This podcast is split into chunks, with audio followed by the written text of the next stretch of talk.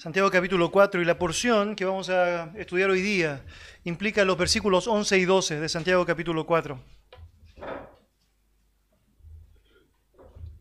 Santiago capítulo 4 versículos 11 y 12 son los textos que nos convocan en esta tarde.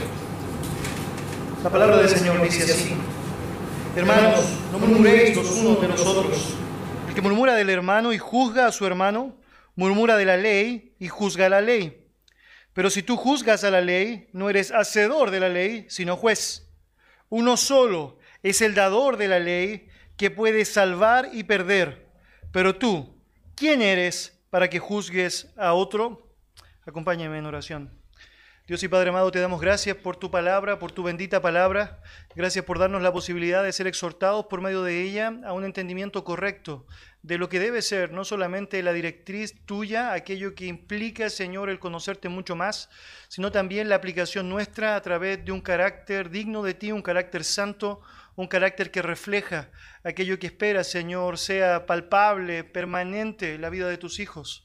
Señor, cuando hablamos de difamación, cuando hablamos de murmuración, cuando hablamos de chisme, hablamos de elementos en los cuales ninguno de nosotros quiere verse envuelto como víctima de ellos.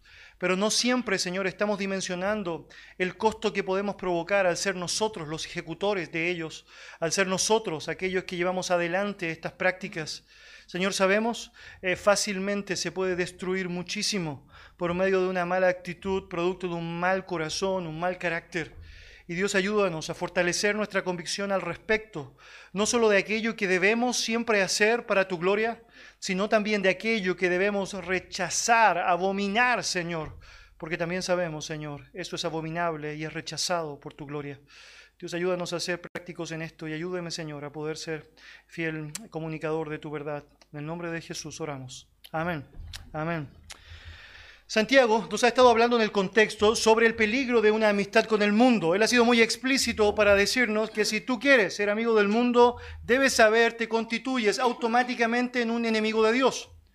La razón de mencionar precisamente esto a continuación, hablando de la murmuración y la difamación y el peligro arraigado allá, es porque francamente una manifestación común en el mundo tiene que ver con esto, con las expresiones perversas que muchas veces hacemos de otros hacia otros, de muchas veces el daño que causamos a través de palabras incorrectas que pueden afectar profundamente el testimonio y la comunión de otros de nuestros hermanos.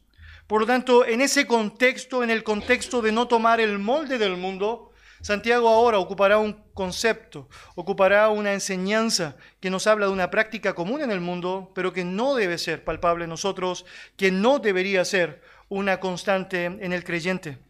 Obviamente la, exhortación de Santiago tiene una razón de ser. Él ha escuchado que algunas personas de los creyentes que están em, disfrutando de mala manera, si queremos llamarlo así, la persecución, están experimentando y viviendo esta tentación de ser eh, murmuradores, de ser difamadores.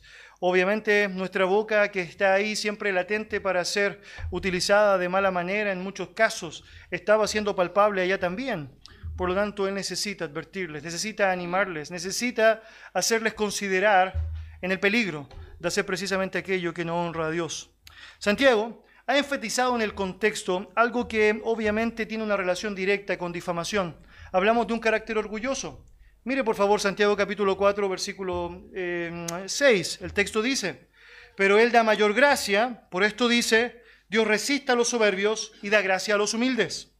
Continúe por favor hasta el versículo 10. Él dice allá, humillaos delante del Señor y Él os exaltará.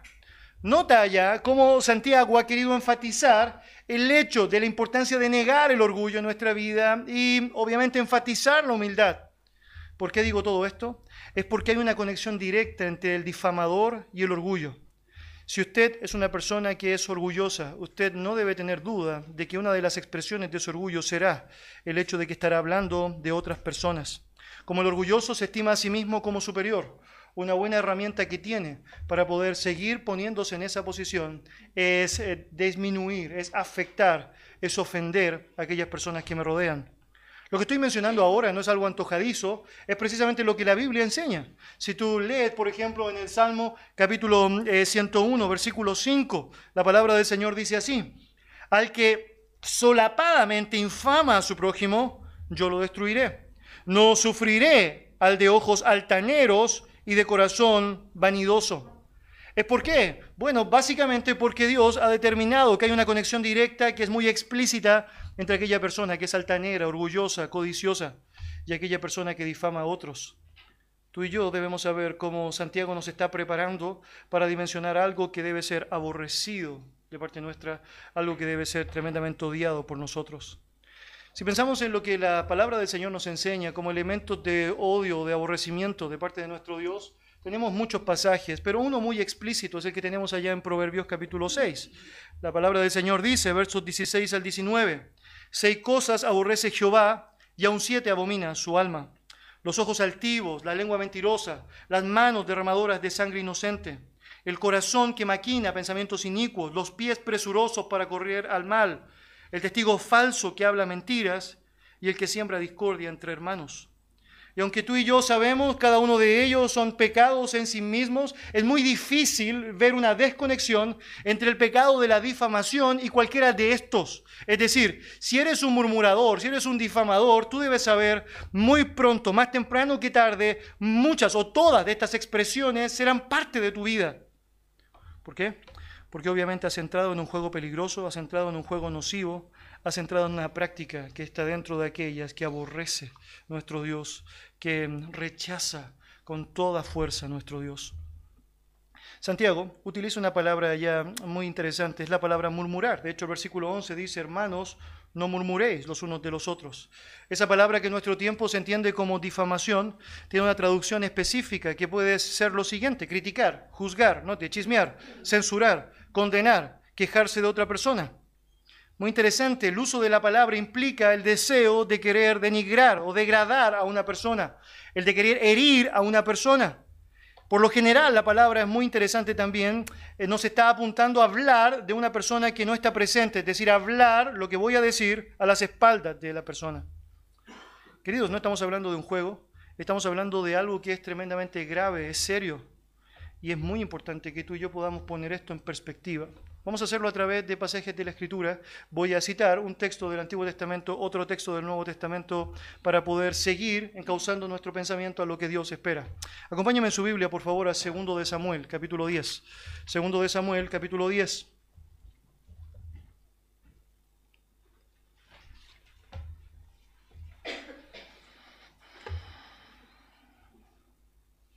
Segundo de Samuel, capítulo 10.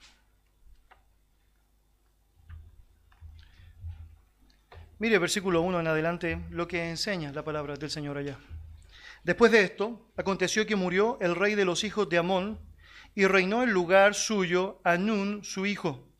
Y dijo David, yo haré misericordia con Anún, hijo de Nahas, como su padre la hizo conmigo. Y envió David sus siervos para consolar por su padre. Mas llegados los siervos de David a la tierra de los hijos de Amón, los príncipes de los hijos de Amón dijeron a Anún su señor, ¿te parece que por honrar David a tu padre te ha enviado consoladores? ¿No ha enviado David sus siervos a ti para reconocer e inspeccionar la ciudad, para destruirla? Nota, muy interesante lo que el relato bíblico nos está diciendo. Ha muerto el rey de los hijos de Amón, el hijo del rey toma el lugar y David, recordando, la actitud que el rey había tenido hacia él, va enviando consoladores para que puedan no solamente eh, tratar de animar el corazón de este hijo, sino también mostrar una deferencia a lo que había sido el trato del padre. ¿Le parece hasta ahí que hay una mala intencionalidad de David? La respuesta es no, todo es bueno hasta ahí, un buen deseo de parte de él. Pero muy interesante, los príncipes del rey están diciendo, mira, mira, rey, David no tiene una buena intención, él quiere hacer algo diferente, eh, él no quiere hacer lo que parece que quiere hacer, él lo que quiere es tomar información de nosotros para luego destruirnos, rey, destruirnos. ¿De dónde salió esa idea? No tenemos idea. Es decir, fue un invento de estos príncipes. Mira cómo sigue la historia. Entonces Anún tomó los siervos de David, les rapó la mitad de la barba, les cortó los vestidos por la mitad, hasta las nalgas y los despidió. Nota la escena, le creyó a los príncipes, por lo tanto lo que hace es hacer un acto de profunda vergüenza. Usted debe asumir, bueno, cortar la mitad de la barba suena hasta lúdico, ¿no? ¿Qué tan malo hay en eso, no? Bueno, mucho, mucho. Sobre todo en aquella época en donde la barba era un gran sentido de hombría, de valentía. Era asimilado como tal. Cuando ellos son afeitados o rasurados en la mitad de su barba, estaban siendo expuestos a una vergüenza. Vergüenza, gran vergüenza. Eh, para que no quede duda de eso, el autor nos sigue dando detalles de que no fue solamente la barba la que fue cortada, toda su ropa, hasta las nalgas. Usted debe asumir, eso genera mucha vergüenza en soldados de muerte, en personas emisarias del rey. Obviamente eso eh, genera profunda vergüenza. ¿Todo por qué? Por una difamación. ¿Notas? Un rumor, una mentira. Sigue el relato allá. Versículo 5. Cuando se les hizo saber esto a David, envió a encontrarles porque ellos estaban en extremo avergonzados. Y el rey mandó que les dijeran, quedaos en Jericó hasta que os vuelva a nacer la barba, y entonces volved. Y viendo los hijos de Amón que se habían hecho odiosos a David, enviaron los hijos de Amón y tomaron a sueldo a los sirios de Bet Rehob y a los sirios de Soba, veinte mil hombres de a pie, del rey de Maca, mil hombres, y de Isbot, de Stop, doce mil hombres. Cuando David oyó esto, envió a Joab con todo el ejército de los valientes. Y saliendo los hijos de Amón, se pusieron en orden de batalla a la entrada de la puerta, pero los sirios de Soba, de Rehob, de Istob y de Maaca estaban aparte en el campo.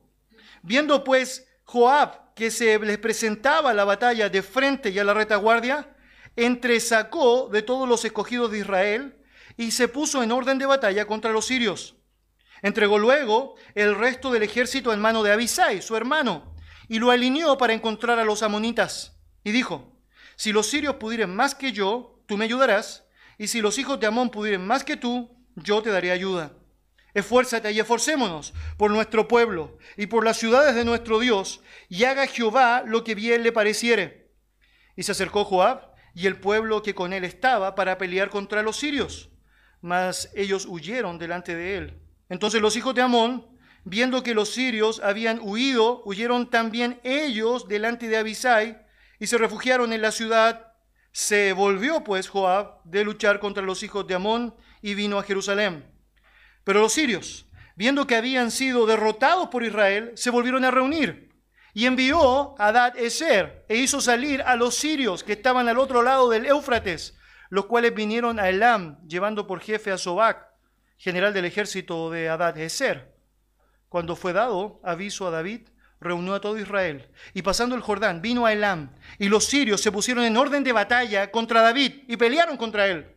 Mas los sirios huyeron delante de Israel y David mató de los sirios a la gente de setecientos carros y cuarenta mil hombres de a caballos y dio también a Sobac, general del ejército, quien murió allí. Viendo pues todos los reyes que ayudaron a Adad Eser cómo habían sido derrotados delante de Israel, hicieron paz con Israel y le sirvieron, y de allí en adelante los sirios temieron ayudar más a los hijos de Amón. Vamos a detenernos unos segundos allá. ¿Notas cómo terminó esto? 50.000 personas están muriendo. ¿Por qué? Por una difamación, por una mentira. Esto que parece muy extraño y que tú podrías decir, ¿cómo es posible que suceda? Es lo que ha pasado a lo largo de la historia. Muchas guerras se han gestado a lo largo de la historia por mentiras, por rumores, por difamaciones. Seríamos insensatos al no asumir que una difamación en el marco de la iglesia podría destruir el cuerpo local, podría afectar la relación de unos para con otros. Si realmente podemos ver que puede llegar a magnitudes como esta, ¿cuánto más puede suceder en la vida de nosotros?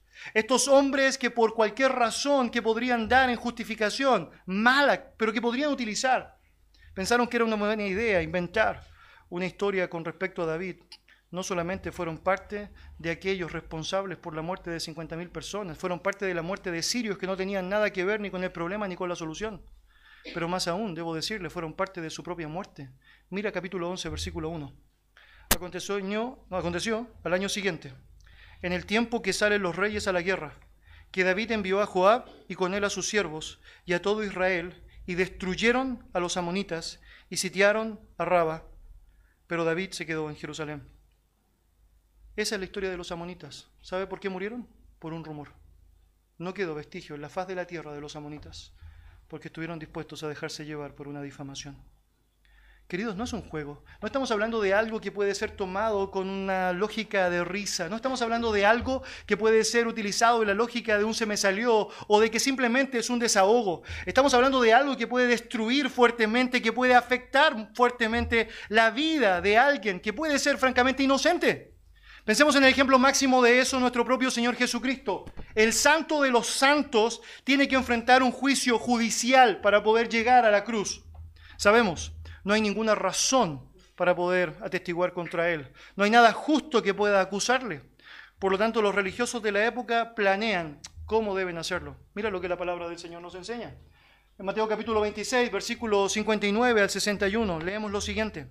Y los principales sacerdotes y los ancianos y todo el concilio buscaban falso testimonio contra Jesús para entregarle a la muerte. Y no lo hallaron. Aunque muchos testigos falsos se presentaban. Pero al fin, vinieron dos testigos falsos que dijeron, este dijo, puedo derribar el templo de Dios y en tres días reedificarlo. Queridos, la Biblia nos señala que la razón judicial por la cual Cristo murió fue producto de una difamación. ¿Notas cuán grave es? ¿Te das cuenta de eso? Queridos, la murmuración no es una cuestión simpática. No, no es una simple razón de decir algo, no es un simple comentario, no es un desahogo, es una cruel y despiadada forma de destrucción. Cuando te conviertes en un difamador, te conviertes en un imitador del diablo. La Biblia dice que Él es un acusador de los hermanos. Apocalipsis capítulo 12. La Biblia dice que Él es el padre de mentira. La Biblia dice que Él es el calumniador. De hecho, la palabra diabolos literalmente es el calumniador. No quieres seguir su ejemplo, no quieres andar por la vida imitando a aquel que no vale la pena seguir. Quieres seguir el ejemplo del Dios vivo y verdadero. Vuelve conmigo a Santiago capítulo 4 y nota otra vez cómo la conexión bíblica es tan fabulosa al respecto, cómo podemos desprender tantas lecciones preciosas a través de la palabra del Señor. Santiago en su contexto nos ha hablado de este diablo, muy interesante, utiliza esa palabra, podría haber utilizado muchos otros para referirse a Satanás, pero en el contexto de Santiago él menciona directamente al diablo y lo coloca en una situación en donde tú y yo debemos actuar en resistencia velando en una actitud, obviamente, de enfrentamiento directo para rechazarle, para obviarle. Mira lo que dice la palabra del Señor allá en Santiago capítulo 4, versículo 7. Someteos pues a Dios, resistid al diablo y huirá de vosotros. Otra vez, someteos pues a Dios, resistid al diablo y huirá de vosotros. Una buena forma para evidenciar que realmente estás resistiendo al diablo es que no vas a seguir su juego, que no vas a seguir su forma, no vas a seguir su modelo, no te vas a convertir en un seguidor de Él, no te vas a convertir en alguien que imita el ejemplo de Él. Si Él es el calumniador, deja que Él lo haga, no te metas donde no debes. La palabra del Señor entonces nos da muchas referencias que nos hacen pensar en el peligro de difamar, en el peligro de murmurar, en el peligro de ser parte de un comentario negativo hacia otra persona. Otra vez, acompáñenme, vamos a leer juntos versículos 11 y 12 de Santiago capítulo 4. A la cuenta de tres lo hacemos todos a viva voz. Uno, dos y tres. Hermanos, no murmuréis los unos de los otros. El que murmura del hermano y juzga a su hermano, murmura de la ley y juzga a la ley. Pero si tú juzgas a la ley, no eres hacedor de la ley, sino juez. Uno solo es el dador de la ley, que puede salvar y perder. Pero tú, ¿quién eres para que juzgues a otros? Bueno, Santiago es claro para señalar que no hay espacio para la murmuración eh, o literalmente hablar mal de un hermano. En el marco del cristianismo esto no debe ser una evidencia. El desprestigio provocado a otros creyentes según Dios es completamente inaceptable y tú y yo no queremos ser parte de eso. El no murmuréis es una manifestación evidente de Santiago en donde está involucrando a muchos en la audiencia, no era uno solo que lo hacía. El hecho de que él mencione unos a otros está dando a entender de que habían varios que estaban en esta práctica de hablar a espaldas de otros de algo que no correspondía. Por lo tanto, es obvio que había una razón palpable que debía ser utilizada y es obvio que también estamos enfrentando la misma tentación, la tentación de hablar mal de nuestros hermanos cuando ellos no están presentes, no pueden defenderse o aún cuando no estoy seguro de aquello que quiero compartir de ellos a otros. Ahora, deteniéndonos allá, la pregunta es, ¿no debo hablar nunca de mi hermano? ¿Quiere decir que si veo un pecado fragante de mi hermano no debo actuar, no debo decir absolutamente nada? Y debo decirte con franqueza, no, no es precisamente eso lo que está enseñando acá Santiago. Santiago no está hablando del pecado abierto, no está hablando de una práctica de rebeldía en el corazón de mi hermano. La Biblia de hecho nos dice que cuando vemos a nuestro hermano que está en pecado debemos ir y enfrentarlo solos. Mateo capítulo 18, solos. Luego dice que si él no se arrepiente debemos buscar un testigo. Si no se arrepiente debemos llevarlo a la iglesia. Dios es claro para manifestar que cuando hay un pecado fragante, hay un pecado evidente, los creyentes enamoran a nuestros hermanos, debemos ir y tratar ese pecado. Pero si tú no eres parte ni del problema ni de la solución, no tienes por qué saberlo. Necesito enfrentarlo en el contexto correcto. Si esto requiere avanzar, va a avanzar en la palabra del Señor. Lo que Santiago está diciendo acá no tiene que ver con eso, tiene que ver con inventar algo, algo que no estoy seguro y que quiero decir simplemente por decirlo. Una intencionalidad de maldad en mi corazón que quiere hablar algo malo de mi hermano hacia otros y obviamente provocar tremendo daño, provocar efectos tremendamente nocivos. Y lo que va a hacer Santiago a través del resto de los versículos va a ser mostrarnos cuatro elementos gráficos que van a estar hablando mucho de tu corazón y de mi corazón cuando somos difamadores. Cuando usted y yo entramos en este juego peligroso de hablar mal de otros cuando otros no pueden defenderse, eh, hablar algo que no es propicio de otro o algo que no estoy seguro que realmente ha pasado en el otro y no he estado dispuesto a tratar donde debo. Usted y yo estamos arrojando cuatro elementos palpables, marcados, cuatro evidencias de ello, que es muy importante que podamos dimensionar. En primer lugar, Santiago nos va a estar diciendo que una evidencia palpable de todo ello tiene que ver con un decir, mal concepto de la realidad un mal concepto de la realidad. Mira otra vez, capítulo 4, versículo 11, dice el texto así, hermanos, no murmuréis los unos de los otros, el que murmura del hermano, juzga a su hermano, murmura de la ley y juzga la ley, nos detenemos allá. ¿Notas cuántas veces menciona el término hermano? Es como para asegurarlo de alguna manera, ¿o no? Él necesita decir hermano, decir, decir hermano, decir hermano. ¿Por qué hay tanta repetición? Eh, la inspiración de Dios acá a Santiago para poner lo que está poniendo. Bueno, obviamente hay un sentido. Él quiere que la audiencia se dé cuenta de que no están tratando con cualquiera. Pareciera que no estás entendiendo bien qué significa ser un hermano de alguien cuando tú estás difamando. Pareciera que tú no estás entendiendo bien qué es lo que significa una relación de intimidad con otro cuando realmente lo estás difamando. Esto es lo que Pablo quiere, perdón, Santiago quiere poner claramente allá en perspectiva para comenzar su línea de argumentación. Cuando tú y yo no estamos entendiendo cuál es el trato que Dios espera que tengamos con nuestros hermanos y cambiamos ese trato por difamación, es que no hemos entendido la realidad. Es que no hemos entendido absolutamente nada de lo que Dios quiere que sea palpable en nosotros. Y aunque esto es una lógica en el mundo, el mundo no vive bajo los parámetros de relaciones familiares espirituales, es triste que esto se vea palpable muchas veces en las iglesias. De hecho, no es el único caso, tristemente no es el único caso. En el libro de Gálatas, por ejemplo, vemos una descripción terrible del apóstol Pablo a lo que estaba haciendo la relación de los Gálatas allá. El texto dice, pero si os mordéis y os coméis unos a otros, mirad que también no os consumáis unos a otros. La terminología que está usando Pablo allá es terrible, la terminología de animales irracionales que se están atacando el uno al otro con el fin de causarse daño, que finalmente producto de eso terminan matándose el uno al otro. Nadie gana, nadie triunfa, todo se acaba. Cuando tú y yo pensamos en el maltrato hacia nuestros hermanos, en no entender realmente lo que significa tener un hermano, lo que termina sucediendo allá es que actuamos de esa manera mutilando parte del cuerpo de Cristo, mutilando relaciones, afectando relaciones, simplemente porque por alguna razón que no se puede nunca justificar, he pensado que lo mejor es decir algo de alguien que no puede estar allá para defenderse saco las garras, saco los colmillos y empiezo a hacer todo aquello que no debería. El apóstol Pablo dijo algo similar a los corintios. Por ejemplo, él señaló, pues me temo que cuando llegue no os halle tales como quiero. Y yo sea hallado de vosotros, cual no queréis. Que haya entre vosotros contiendas, envidias, iras, divisiones, maledicencias, murmuraciones, soberbias, desórdenes. La palabra del Señor nos muestra como una forma que no quería eh, el apóstol Pablo que fuera graficada en la iglesia era precisamente una tentación de ser vista por ellos, murmuraciones, soberbias, desórdenes, maledicencias, en el marco de los creyentes. Hermanos míos, esto no debe ser así. Esto no debe ser así. Cuando pensamos en lo que debería ser la motivación del creyente para con sus pares, vemos completamente todo lo opuesto.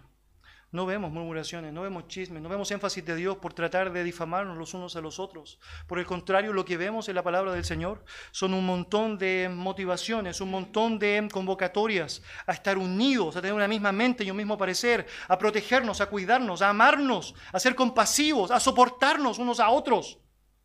Completamente todo lo contrario a lo que muchas veces evidenciamos cuando tenemos un corazón difamador todos los argumentos que podamos dar para justificar una difamación quedan, pero quedan absolutamente anulados cuando entiendo que no está siendo llevada a cabo.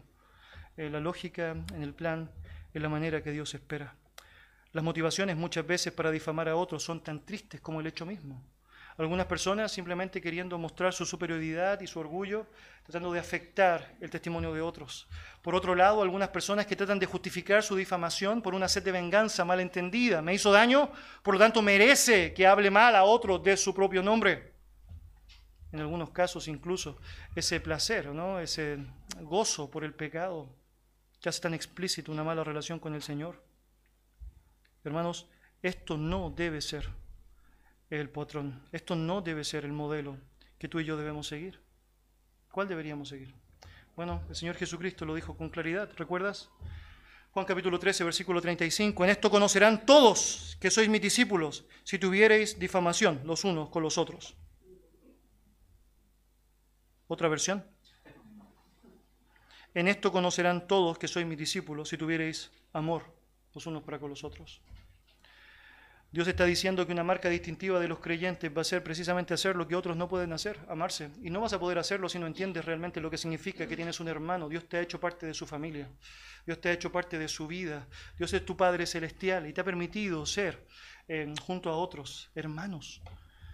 Esta es la lógica que debes tener clara. Un difamador no ha entendido correctamente esto no ha entendido la realidad, no está entendiendo que atentar contra la propia familia es un daño irreparable, un daño doloroso, un daño terriblemente mortal.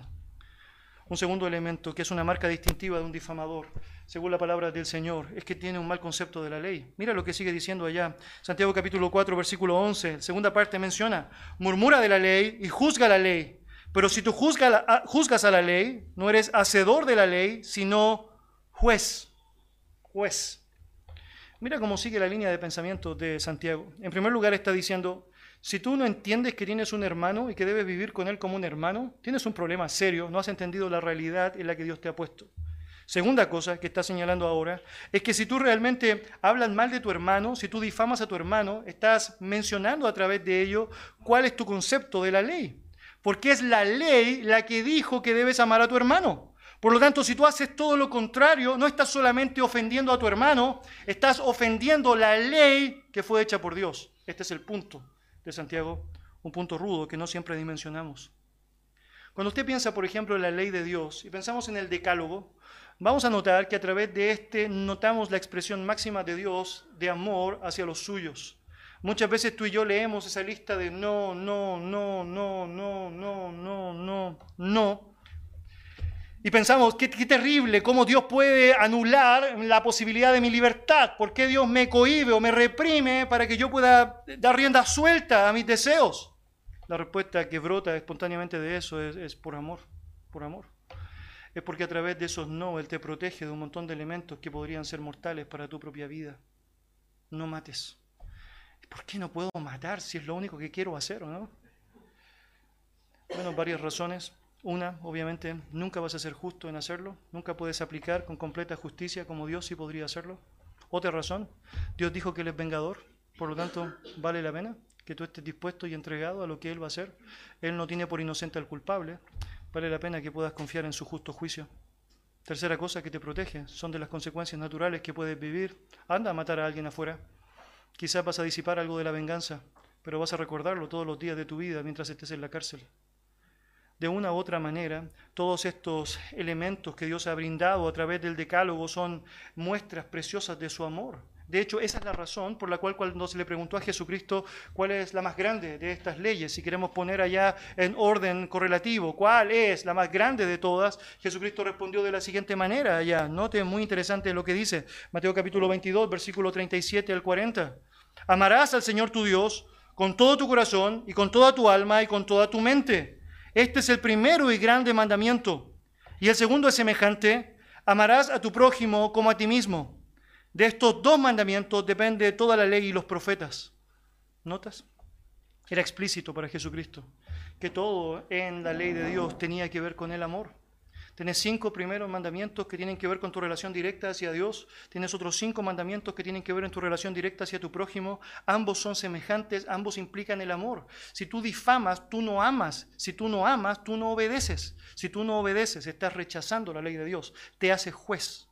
Y eso es precisamente lo que Dios está diciendo, no debe ser así. Eso es precisamente lo que no debe suceder en nosotros. Dios nos ha convocado y Santiago lo ha hecho en el contexto a ser hacedores de la palabra, no solamente oidores. Cuando tú eres quien determina lo que vas a hacer con tu vida yendo en contra de lo que Dios dijo, tú no te pones como un hacedor, tú te pones en el lugar de Dios, tú te pones usurpando el lugar que no corresponde que usurpes, te pones obviamente en una mala posición ante el Rey de Reyes y el Señor de Señores. Un detalle imposible de ser pasado por alto tiene que ver con otra vez esta aparición del orgullo, muy notoria, muy palpable. Nota otra vez el texto allá. Santiago capítulo 4, versículo 11 al final, dice, si tú juzgas a la ley, no eres hacedor de la ley, sino juez. Te pones en la posición que no te corresponde, no estás llamado para ser el juez soberano. Cuando la ley ha sido establecida, tú y yo somos llamados a acatar esa ley, a obedecer esa ley, no ser los jueces de esa ley. De allá, esto nos impulsa a la siguiente manifestación de un difamador. La siguiente descripción tiene que ver con un mal concepto de Dios. Otra vez, sigue la línea que está tratando de expresar Santiago. Está señalando en primer lugar que si tú realmente, eh, bueno, blasfemas de tu hermano o difamas a tu hermano, lo que estás haciendo es mostrar que no entiendes qué significa tener un hermano.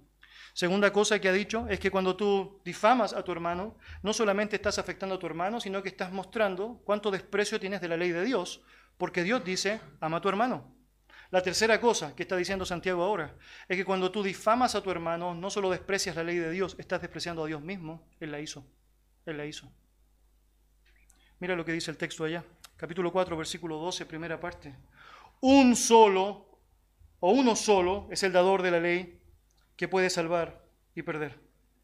Uno solo es el dador de la ley que puede salvar y perder. Cuando estableces un criterio distinto al de Dios, estás diciendo que no hay uno solo, que hay más de uno y eso es completamente contrario a todo lo que la Biblia ha enseñado. Dios está diciendo con mucha claridad acá que Él es el único, es decir, dador de la ley. Él es el único legislador por sobre todo, es el único que debe tener ese lugar preeminente en la historia del universo. Cuando tú estás tratando de usurpar ese lugar, estás haciendo exactamente lo mismo que hizo el diablo, el calumniador. ¿Conoces la historia? Satanás quiso sentarse en el trono de Dios tomando el lugar de Dios. Recuerda la escena, ¿sí? Por lo tanto, cuando tú estás pensando en difamar a alguien, esto es lo que está diciendo Santiago, estás llegando finalmente a este punto en donde estás tomando el lugar del único que no puede ser reemplazado ni cambiado. Estás haciendo exactamente lo mismo que Satanás quiso hacer. De hecho, estás expresando con profunda empatía la causa del primer pecado. ¿Recuerdas allá? Em, Satanás tentando a la mujer le dice, seréis como Dios, seréis como Dios. Lo cierto es que cualquier pecado que tú y yo cometemos es un atentado contra la autoridad de Dios. Pero un atentado infructuoso, un atentado sin sentido. Dios siempre va a seguir siendo Dios. Y vale la pena que en vez de estar luchando contra eso y estar tratando de pelear, dando cosas contra el aguijón, estés pensando en la importancia que tiene de someterte a Él y estar disponible para obedecerla. Que Él es la autoridad, que Él es el jefe, que Él es el juez y legislador, y estás disponible para seguir no imponiendo tu voluntad, sino siguiendo su propicia voluntad, su perfecta voluntad. Santiago utiliza el numeral uno, nota eso, ¿ya? mira versículo 12 otra vez, uno solo es el dador de la ley, y con eso excluye cualquier otro, es decir, para Dios no hay posibilidad de politeísmo. ¿Recuerdas el primero de los diez mandamientos? No tendrás dioses ajenos delante de mí. Cuando planeas una estrategia mejor en tus términos a la que Dios planteó, te estás poniendo en la posición de un politeísta haciéndote a ti mismo un Dios. Eso no debe ser así. El texto griego literalmente dice, uno es el legislador y el juez. Literalmente, no hay otro. Por lo tanto, por un lado está diciendo que Dios es el gobernante, Dios es el que tiene la autoridad por sobre todo, pero también por otro lado está diciendo, tú te expones a ese juez, porque como solamente hay uno y tú estás yendo en contra de él, debes saber, no va a tener por inocente al culpable, va a otorgar para ti la justa retribución. En Isaías capítulo 33, versículo 22, leemos lo siguiente. Porque Jehová es nuestro juez, Jehová es nuestro legislador, Jehová es nuestro rey, él mismo nos salvará. Y déjeme decir esto con franqueza, para poder decir con seriedad que realmente Él te salvará, tú necesitas primero asumir que Él es tu juez, que Él es tu legislador y que Él es tu rey. ¿Me explico? Para poder estar convencido de que realmente Él te salvará, tú y yo necesitamos con vehemencia, con claridad, con convicción, haber asumido en primer lugar que Él es nuestro juez, que Él es nuestro legislador, que Él es nuestro rey. Si eso no lo has entendido, francamente, la difamación es parte de los atributos de tu carácter. Y obviamente estás lejos de Él, muy lejos de Él. Jesucristo dio la ley y Él juzgará a los hombres por su ley. Por lo tanto, el que sabe cómo funciona el corazón del hombre, el que sabe cómo funcionan los motivos del hombre, es el que tiene la autoridad absoluta para ejercer los juicios frente al hombre. Tú y yo necesitamos estar convencidos de que no nos corresponde murmurar o difamar de una mala manera hacia nuestro hermano. La autoridad de Dios, según Santiago, se respalda a través de su capacidad para hacer lo que ninguno de nosotros puede hacer como Él lo hace. Mira ya, otra vez, Santiago capítulo 4, versículo 12 eh, dice, uno solo es el dador de la ley que puede salvar y perder, literalmente que puede salvar y destruir. Tenemos un montón de referencias a lo largo de la escritura que nos muestran cómo Dios es quien tiene el control, quien es el dueño de la salvación. Pero también tenemos un montón de pasajes que nos muestran con profunda claridad cómo Él tiene la capacidad también para poder destruir eterna destrucción, dice su palabra. Por lo tanto, no quieres competir con Él, no te conviene. Lo que conviene es que tú y yo estemos dispuestos a someternos a lo que Él ha establecido. A fin de controlar el pecado de la murmuración contra los demás, debemos reconocer la gravedad de pecar contra el supremo legislador y juez. Por lo tanto, hasta ahora, tres marcas evidentes de alguien que es un difamador obviamente tiene un mal concepto de la realidad, no ha asimilado lo que significa tener un hermano, obviamente tiene un mal concepto de la ley, Dios dice en su ley que debes amar al hermano, obviamente tienes un mal concepto de Dios, porque Dios es el que estableció esa ley. Pero por último, Santiago nos dirá una cosa más que debe ser dimensionada por nosotros. La persona que es un difamador tiene un mal concepto de sí mismo, mal concepto de sí mismo. Mira lo que dice capítulo 4, versículo 12. El texto señala lo siguiente. Uno solo es el dador de la ley que puede salvar y perder. Pero tú, ¿quién eres para que juzgues a otro? Y de una manera muy gráfica, lo que está haciendo acá Santiago es poner a la audiencia en su lugar. Es decir, ¿quién eres tú para hacer lo que estás haciendo? La única razón por la cual te puedes poner como un juez, tratando de determinar algo distinto a lo que Dios determinó y determinando frente a otros lo que es bueno y lo que es malo, es porque francamente tienes un muy mal concepto de lo que significa la verdad en ti mismo. De hecho, te estás sobreexaltando algo que claramente no está permitido en la Escritura. Los que murmuran de otros revelan una exagerada perspectiva de su propia importancia. ¿Quién eres tú para hacerlo? Esto es algo que es muy común en la lógica bíblica para humillar a aquellas personas que están en profundo orgullo. De hecho, Pablo, por ejemplo, utiliza esta frase, ¿quién eres tú? O si queremos hacer una transliteración a nuestros días, ¿o no? ¿Quién te has creído, no? ¿Quién te crees que eres? para mostrar cómo el hombre ha tratado de batallar con él. Por ejemplo, tenemos una marca bien distintiva allá en Romanos capítulo 9, versículo 9, ¿no? El hombre tratando de luchar de por qué Dios había hecho lo que había hecho en relación a la elección. Y la respuesta de Pablo es muy clara, más antes, oh hombre, ¿quién eres tú para que alterques con Dios? Dirá el vaso de barro al que lo formó, ¿por qué me has hecho así? ¿Notas lo que sucede muchas veces tratando de pelear contra Dios? Y lo que debemos asimilar en nuestra vida es quién soy yo ¿Quién soy yo para pelear contra él? ¿Tiene sentido que el barro esté reclamándole al alfarero? En ninguna manera. En ninguna manera. En ninguna manera. Mire cómo comienza todo en Santiago. Santiago está diciendo lo siguiente. La última frase dice, pero tú, ¿quién eres para que juzgues a otro? Nota que ocupa la conjunción pero. Él está haciendo un contraste entre quien está recibiendo la acción y obviamente quien estaba siendo parte también de eso a través del ejemplo anterior, Jesucristo, Dios mismo, el juez y legislador. Él está diciendo, ¿quién eres tú en comparación con el juez y legislador para difamar o murmurar de otro? Y la respuesta es, nadie, hermano, nadie, nadie. Tú y yo no somos nada en comparación con el legislador y el juez del cielo y de la tierra. Nada. Por lo tanto, ¿con qué atribución nosotros hacemos lo que hacemos? Bueno, debería decir, la única es la del orgullo, la del orgullo. En Romanos capítulo 12, versículo 3, la palabra del Señor señala con mucha claridad la importancia de que tú y yo, por la gracia que nos ha sido dada, tengamos no más alto concepto de nosotros mismos que el que debemos tener. Dios sabe que tú y yo tenemos un concepto de nosotros mismos, es obvio, lo tenemos. Tú y yo nos cuidamos todas las mañanas, nos levantamos, nos miramos, nos tratamos de arreglar dentro de lo posible. Tú y yo nos amamos al punto que, bueno, Dios tiene que decir que podemos amar a nuestro prójimo como a nosotros mismos, porque hay una cuota natural de cuidado que tenemos a nosotros mismos. La Biblia dice que los maridos deben amar a sus esposas como a sus propios cuerpos, porque hay un cuidado natural que tenemos. Ese pasaje explica la relación de algunas. Bueno, no voy a decir nada. Casi a una difamación.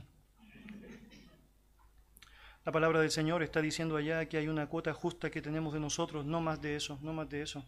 Y el texto siguiente está diciendo allá que debemos estimar a los demás como superiores, como superiores cuando tú y yo estamos poniéndonos en la posición de calificar lo que otros hacen sin tener justas pruebas de eso y sin enfrentarlo en el contexto correcto.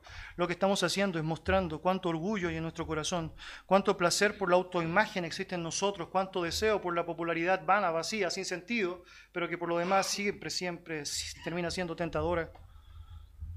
Por eso, Él requiere que tú y yo dimensionemos lo que realmente estamos haciendo. Queridos, cuando tú y yo difamamos, murmuramos, hablamos mal de otros a sus espaldas, lo que estamos haciendo es que estamos reflejando que no hemos entendido qué significa ser un cristiano. Eso es, no lo hemos entendido. No apreciamos lo que significa tener un hermano, es decir, no lo apreciamos, no lo apreciamos. No apreciamos lo que significa tener una ley que ha sido dada para nosotros, para nuestra bendición.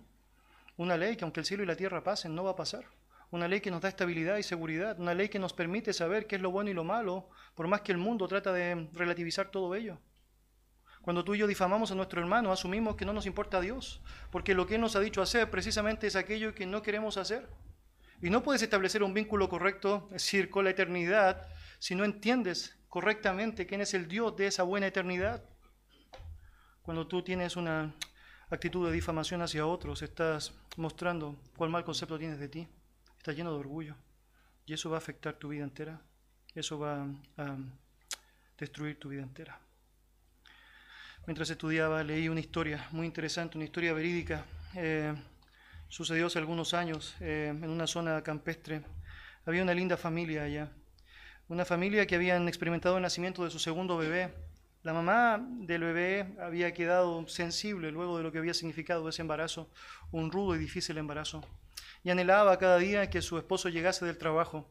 Su esposo llegaba, corría después del trabajo para llegar rápidamente y vivía en una relación hermosa que era visible ante todos los vecinos. La gente podía apreciar cuánto amor se tenía el esposo con su esposa, los hijos saltando, jugando, riendo, cuánto deseo había por querer verse, cuánta impaciencia se podía provocar en el corazón de la esposa por querer ver prontamente a su marido y cuánto deseo había en el esposo por llegar sudado rápidamente a su casa para poder pasar tiempo con ellos. Esa actitud preciosa en su propia vida no tardó mucho en generar envidia de parte de otros. Un día, cuando el esposo salió a su trabajo, uno de los vecinos llegó a la casa de esta mujer y le dijo, vecina, tengo que decirle una difícil noticia. No soy quien para decirlo, pero voy a decirlo igual. Su marido le engaña. Y no le engaña solamente ahora, le ha engañado mucho tiempo, terriblemente, terriblemente. Este hombre se fue y la historia dice que el marido cuando llegó, como todos los días, muy contento, a apreciar eh, la, la, relación con su familia y disfrutar de lo que significaba, las cosas no eran iguales, las cosas estaban distintas, de hecho silencio había en la casa. Y él empezó con mucha ansiedad, pensando que quizá podría ser una escondida, ¿no? un juego de escondida, buscando a su familia por diferentes lugares, hasta que llegó al sótano de la casa y encontró a sus dos hijos más la esposa colgados, colgados, colgados. Esta historia verdadera es una historia que dos semanas después se comprobó había sido provocada por una difamación. El esposo nunca engañó a su esposa, nunca la engañó. Y la esposa, asimilando lo que este hombre le había dicho y en el estado en el que se encontraba de mucha sensibilidad, mató primero a sus hijos y luego se mató.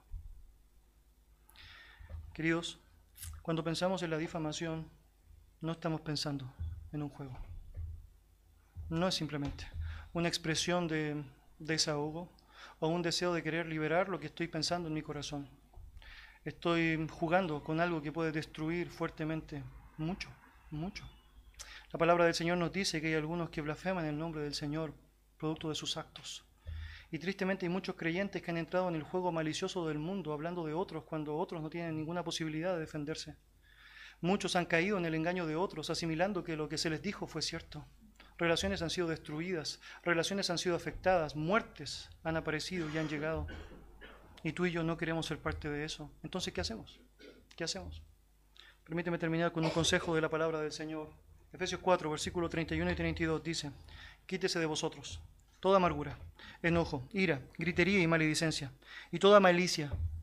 Antes sed benignos unos con otros, misericordiosos, perdonándoos unos a otros, como Dios también os perdonó a vosotros en Cristo. Acompáñame en oración.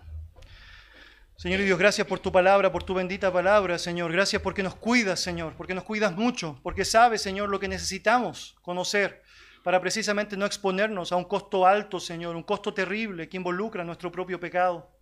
Señor, ayúdanos a dimensionar el valor que tú le das a los tuyos, Señor. Entender cómo en tu palabra es tan explícito para decir que incluso aquel que hace tropezar a uno de los hermanos más pequeños, mejor le sería que se colgara, Señor, en el mar y se matara. Porque no tiene sentido, Señor, vivir una vida de hermandad si no nos amamos, si no nos cuidamos, si no nos protegemos. Señor, ayúdanos a apreciar aquello como tú lo aprecias. Ayúdanos a entender que en tu amor estuviste dispuesto a morir, a morir. Señor, ayúdanos a entender que no tiene ningún sentido relativizar aquello que tú no relativizaste.